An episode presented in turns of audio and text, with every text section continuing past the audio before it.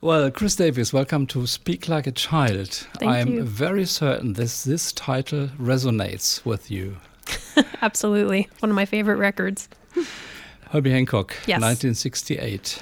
Exactly. When did you hear it for the first time? Well, the first time I heard Herbie Hancock was with Miles Davis, the My Funny Valentine Four and More. That was actually the first jazz record I owned.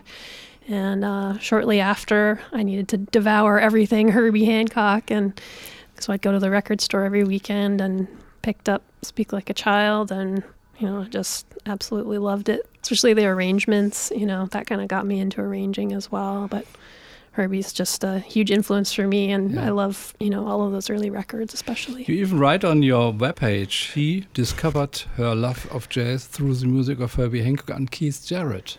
That's true. So you both transcribed them. yes. Yep. Was that still in Vancouver, where you were born, or was it already in Toronto, where you have studied? It was actually in Calgary where I grew up, which is just west of the Rocky Mountains. And yeah, I was in high school and eager to figure out how to play jazz and what the language was. And there was just something about Herbie Hancock's feel that really drew me to his music and also his um, adventurous nature, you know, just always searching, going for things that, you know, maybe didn't completely work out. I just love that that idea of The feel of Herbie Hancock has to do with his sense of rhythm, right? Yeah, rhythm and ideas. I mean, he has so many ideas, you know, it's just constant. But definitely rhythm and his feel, his time feel are very special to him. And is it true that uh, the methods or the tools to transcribe something you got from the classics? Because if I'm informed correctly, you started out with classical piano. Yes, exactly. And then, you know, trying to figure out how to play jazz, I needed to write it down. And the first time I heard Bill Evans, I thought, oh, well, I could do that if it was all written out. And so, yeah, I came into music through a visual element, through reading classical music. I had never really heard Mozart or Beethoven for years um, before, you know, I had been playing them um, off the page, but never listening. So my entrance into music was a strange one. and but in some ways it leads to a certain way of processing music and, and understanding. And so I realize now that, you know, all of this plays into the, the bigger idea of how I've developed my music um, and see things as a as an artist.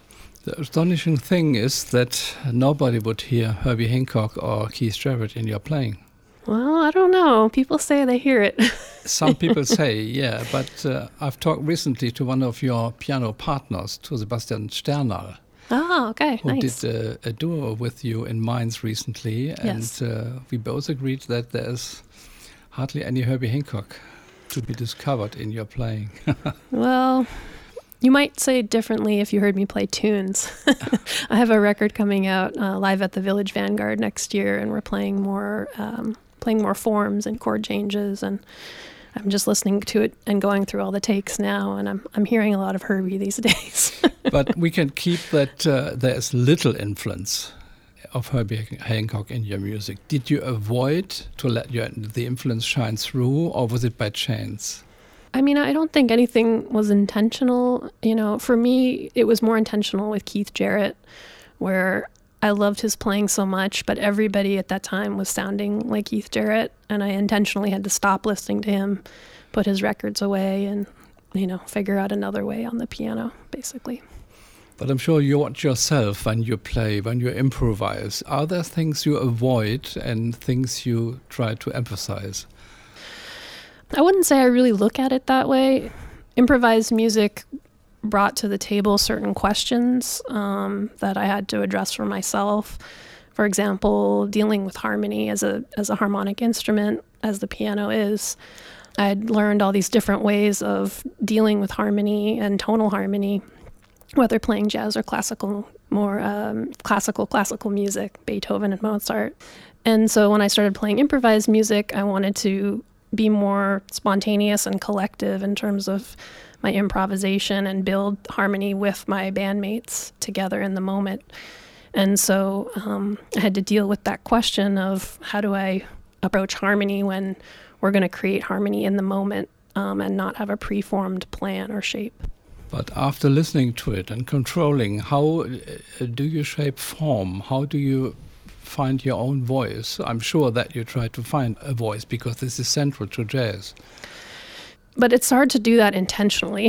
I think of course. it it seems to come more from the questions of you know, why am I playing harmony this way? Does it serve the music? The music that I'm playing, is it best served through um, approaching harmony more tonally, or is there something else? You know, and for me, there was something else in more contemporary classical music. People like Morton Feldman and Berio and Ligeti, certainly, thinking more about intervallic relationships, more visual images of like thinking of you know many music boxes playing at the same time what would that sound like on the piano those sorts of things led to opening up of improvisation with my bandmates and allowing them to you know bring their own sense of harmony to the table you come from Vancouver you were raised in Calgary you did your first let's call it an exam in uh, Toronto. What was that? A bachelor in, in jazz, jazz piano? Yes, yeah, jazz piano performance. And then you moved to New York in 2001 to do what? To study more or to play? Well, both. Um, I had gone to the Banff Center a year before, um, which was a really cool program that Kenny Werner was running, and people like Tony Malaby and Angelica Sanchez um, were teaching at this program and it's where I discovered improvised music um, for the first time. And so I went to that program, finished my last year at, at uh, University of Toronto, and then moved to New York to um, seek out some of those players that were dealing with free improvisation and to learn more. Um, so it was really wanting to play, also wanting to study. Um, I took some lessons with Jim McNeely for composition, um, and then just trying to, you know, build up um, a circle of musicians and a community that you know I felt in alignment with, and you know we could play together often. Is it true that you also had lessons with Benoit Delbecq? Yes. Yeah.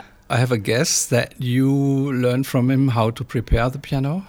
Benoit was cool. Like I went to visit him, and he said, "Well, let me just show you what I do." You know, and so he showed me some of his materials um, and some of his pieces and and his conceptual approach to music, which is really incredible, super innovative, and unique to him.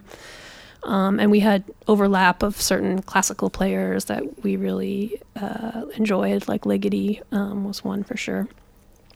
And so when I went back to New York, I was checking out um, a lot of John Cage, um, which I love his prepared piano pieces. Um, so I tried some of his materials. And then um, I was also a, a, big fan of Sylvie Courvoisier, um, who does it, you know, her does her preparations in a very different way. It's more movable. She's in and out of the piano constantly. Um, and so I think it was those three composers that really influenced um, my approach to preparations, but also the idea that everybody, you know, if pianists want to incorporate preparations, just like the music, they have to find unique materials to them. What's the benefit of preparing the piano? Well, I'm also really into found sounds, so I'll try to, you know, sometimes when I'm playing, I won't think about the notes. It's more about the shapes and um, see what can come from those shapes. And so with the preparations, you know, sometimes when you play a note um, and the note and the, the, note is prepared, it's act, you're actually hearing it a whole step down or a minor third down um, from where you know it would be if you were playing it just as a pure note. And so when you're playing a piece, you know, and the thing that you, you where you what you expect doesn't come out and it's another pitch from somewhere else um, and the, the timbre is totally different it's just another it's a way of developing this kind of found sounds of, of eh, not knowing what to expect but having to create something in that moment and that's always what i'm what i'm going for so it's more surprise than with the normal piano tuning sometimes i mean you you know you learn certain shapes on the piano and you know you're always you know you kind of figure out measurements in terms of where your hands can go um, and so I just like turning the piano upside down and uh, creating something from this, you know, new sound that comes out from the preparations. Uh, one of your pieces with preparation on the piano strings is Ten Exorcists. What I hear in it is influenced by minimal music, but more the sort of Africanized minimal music like Steve Reich had as an influence. Yeah, that piece is actually based on the Ligeti, one of the Ligeti uh, piano etudes called Ten Exorcists, the tenth one in the book. Um, and so he plays. Uh, it's kind of a piece written for you know based on like kind of a gamelan um, type sound, and uh, I thought I'd take a little bit of that piece and prepare the piano and um, you know explore creating more um, harmonic shapes and uh, percussive shapes around that initial idea. Um, also, I love you know when you play a piece slowly, sometimes you find things in it you didn't know were there, and there's a three bars of a piece, uh, three bars of a section um, within the piece that's just like just gold. So we're doing these kind of well, played slowly, it goes into um, kind of an ostinato, and so I incorporated that into this um, this improvisation. And what makes Ligeti such an attractive composer? Because a lot of jazz musicians are fascinated by George Ligeti. Yeah, oh, so much. I mean, there's so many rhythmic elements, and you know, he textural things that he does, um, approaches to harmony. Every piece I love that every piece has a very clear intent and idea, um, and you hear that from the first bar of the music, and then from there he grows it, and it's just super, you know, super music. I've been influenced by him and inspired by him for a very long time.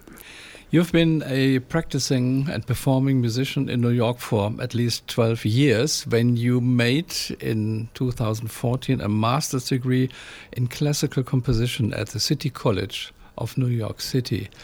What was the necessity to do so? Um, I was just at a point in my life where I wanted to go back to school, um, get a master's degree, and I felt like going into a jazz program would be a little strange since I was already working as a as a performer. But classical music has always been a big influence um, and constant inspiration. And so I thought I'd go into the program and study with some classical players. And it was amazing. I studied with David Del Tredici, and I just tried to figure out, you know, what I could get from each person. And so I tried to write in the style of Beethoven for six months. And, you know, David would come back and correct me. And, you know, it was a great, great challenge. So, yeah. Did you learn from that? Absolutely. Oh my gosh. what can you learn from Beethoven? I know, I know. But, you know, there's all these rules, all these things that are specific to that period and style. And, so yeah, I just I don't know. I try to open myself up to different kinds of music and really go deep into that tradition, and then p- pick what I need out of it for my own music. We think that studying and learning composition is better in the classical fields, quote unquote, than in the jazz field because in jazz you also have jazz composers, certainly. I think it just depends on what you want to do and how far you want to go. You know, what would serve your music best. Um, for me, getting into more free improvisation. I found that contemporary classical music answered a lot of those questions I had in terms of creating a spontaneous composition with another person. I think the main thing, especially in jazz education, is that people study traditions because sometimes there's a, a mentality now of playing freely or everything's going to be great. You know, we just play free. Um, but I think the music only goes as deep as you go in terms of your studying. And so for me, that wide range was really important to develop my language in whatever kind of scenario, musical scenario that I might find myself. We have talked about your role as a student. Do you also teach? I do teach, yes. I teach at the Berklee College of Music at the Institute of Jazz and Gender Justice. That sounds not very musical to me. well, the Institute is working towards corrective work with jazz and gender, um, specifically in race. And so there's all sorts of initiatives within the program and outside of the program to make positive change. For instance, we just released a real book of 101 women composers that's now available for all people to, you know, purchase. Um, and I've talked to so many teachers and educators and students who are interested in, in using the book you know, for their own purposes, also for their courses, because there's not really a resource right now for um, educators to find music by women composers. Um, and so this is, you know, a first of its kind, which is really exciting. You moved to Boston for this for this new job last year. Yes. Moved from New York to Boston by invitation of Terri Lyne Carrington. Yes. What's your relationship to her? Um, well, Terri called me in 2017 or 18, I think, and she said, "Oh, I'm a fan," and, and I said, "Well, I'm a fan." I had heard her on that um, on a um, John Scofield record, and of course with Herbie Hancock yeah. and Wayne Shorter, and um, and so shortly after she asked me to play a concert in Taipei with Linda Mahan O and uh, Tineke Postma, and and we played that concert. It was you know really fun. And then um, shortly after, Geri Allen passed away, who was um, a close collaborator with Terri. And Terri wanted to do a series of tribute concerts, and so she asked me to play for um, quite a few of those um, concerts. And then I asked her to play um, at the Stone. I had a residency at the Stone in New York. And I wanted to improvise um, with her and with Val Jeanty, who's a great turntablist. And we had a we had a blast. So I was like, this is this is the new band. and you know, sometimes those things don't work out, especially when you're playing with people that are super busy. But Terri's made time in her her life um, to come and play concerts with me and record, and I just feel super honored. And then she asked me to come and be part of this institute. And so we work closely together with also the musicologist Aja Burrell Wood. Yeah, the institute's just growing and growing. We started with 20 students and now we have 80.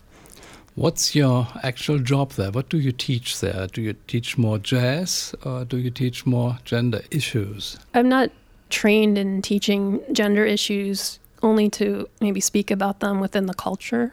I mostly teach um, ensembles and private lessons and I work towards some of these big projects that we have um, going on within the Institute. And when Terri hired me, a couple other people were hired, like Val Jeanty and Linda Mahan O, um, who also teach for our institute. And so we all have a little kind of a niche that we offer within the institute where I spend more time teaching um, more free improvisation, more composition, do you teach female students only, or is it mixed? Um, it's mixed. Yeah. I think the idea behind the institute um, was that gender justice is not just for women. Everyone needs to be part of a push towards change, yeah. and so um, the ensembles are gender balanced for the most part, um, which is really cool. A very different experience that I've had at most schools, um, and I know the students they're very excited about the opportunity to, especially the women students, play with more women and just feel that, you know, that shared energy within the space. So if I'd enter Berklee College of Music tomorrow, I would see a difference between the normal institution works, like uh, many German musicians have visited or attended, and the uh, jazz and uh, gender adjusted institution. You, you called it a niche. It's different processes and different practices. Yeah, I mean, within the school, I don't know the exact numbers, but I think it's somewhere around 70% are male students um, and 30% are female. And then I'm not exactly sure what the number would be for non binary or transgender students. So the Institute, you know, is looking to balance that number or shift that number to more 50-50 ratio um, within our within our groups and interactions. I was very surprised to hear that you joined this institute because we had a very short interview here at the Stadtgarten some years ago, and you uh, confessed not to be very much touched by the gender issues because you said that you hardly had any drawbacks or disadvantages as a female musician. So you seem to me to be one of the rare exceptions. And also, you didn't complain. And now, I, surprise, surprise, you join uh, an Institute for Gender Justice. Have you been surprised yourself also? Well, I think part of it too is is getting older. I mean, a lot of the musicians, the especially the women musicians I talk to, um, like Marilyn Crispell or you know Terri Lyne, um, Angelica Sanchez, you know, we we came up, and of course we're in different generations as well. But there was this mentality of not focusing on gender and the inequality, and just focusing on the music and to move forward, which I I still think that's a helpful mentality, um, but it's not the only mentality, and especially now that I'm creating opportunities for students through the institute, my record label, where I'm I'm now deciding who gets the opportunity. Certainly, gender and race become a bigger part of the conversation for me now, being that decision maker. How conscious are you in your aims as an artist? Is it totally subconscious? Do you think sometimes about it? And would you be able to express aims where you're heading to, where you want to be in 10 years or 20 years? I think I'm more influenced by the people around me and the music that I'm I'm playing. So in addition to being a leader, I really like being a side person because I get a window into other artists and how they work and what they're dealing with at that time. So living in New York for 20 years and playing with so many amazing artists, all these ideas came to the table. I think that that has really informed my own music. So it's not a decision that I made that I'm trying to work towards. It's more about being open to what's coming in in the moment and then using elements of that to create my own music. I ask because you're also a composer. So, what is the compositional process? We know when you're on stage, when you're improvising, we don't know how it is like when you improvise at home or in the rehearsal room. But you must do some conscious work on paper, possibly on iPad, when you compose, when you try to catch ideas and explore relationships between tones and rhythms. Yeah, for sure. Um, well, composition and improvisation go hand in hand for me. So if I'm improvising and I do something on the piano, I want to be more intentional about what that thing was. So if it's, you know, something kind of textural, then sometimes I'll write a piece that incorporates certain kind of pitch material to then be more um, you know intentional and expressive um, and also be able to tap into that language you know when needed your composition was among the best 25 classical music tracks of 2018 awarded by the new york times eight pieces for the vernal equinox it's um, hard piano music um, the pianist is Rory Cowal. Mm-hmm, yes. Would you be able to play this piece? I played all the pieces, but I can't execute them. You know, there's there's a reason I don't play classical music publicly. but all of those pieces in that collection were exactly what I think what you're asking about. They were answers um, or realizations of certain things found in my improvisations um, that I wanted to f- flesh out into a piece. So there's one piece where there's kind of a rolling rolling lines in the very low range of the piano. Um, that's something that sometimes I'll get into in improvisation. And in this piece, it's based on tritones and, and perfect fourths and, and overlapping the hands um, to create like one line, one one sense of this, you know, rolling or bubbling yeah. in the low end. Uh, was it a commission? No, it was just uh, explorations into some of these these improvisational yeah. ideas. I was. Yeah it is very vague to call it new music, but certainly it is not jazz. So it was your intention to compose a piece that is not jazz? Yes, well, there's no improvisation in it, so I would agree it's not jazz, um, which is why I also asked a classical pianist to perform um, the pieces. Certainly, there are jazz pieces that are not improvised. Well, everyone has a different definition of jazz. I mean, I, I define it as music that incorporates improvisation. So that's my definition. It's not everyone's definition, but I'm gonna go. I'm gonna go by that definition when talking about yeah. Yeah, jazz. Kris Davis, thank you so much being part of Speak Like a Child. Absolutely. Thank you. Thank you.